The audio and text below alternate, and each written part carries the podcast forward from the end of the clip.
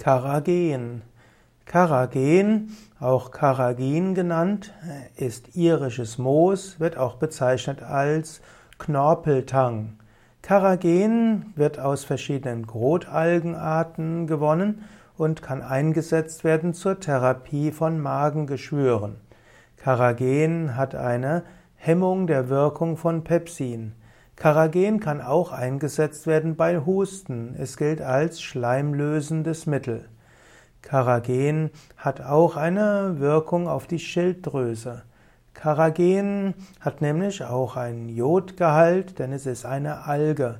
Karagen ist bis zu 25, als Rotalge ist bis zu 25 Zentimeter groß. Sie wächst an den Atlantikküsten von Europa und Nordamerika.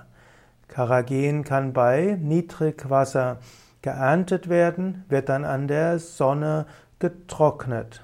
Karagen hat, hat die sogenannten Karagenate, besteht aus bis zu 10% aus Proteinen mit reichhaltigen Aminosäuren. Als Mineralien hat es insbesondere Jod und Brom. Karagen kann also verwendet werden bei Husten und Bronchitis, ist eben reizlindernd und schleimhautschützend. Karagen hilft, das, den Schleim abzuhusten.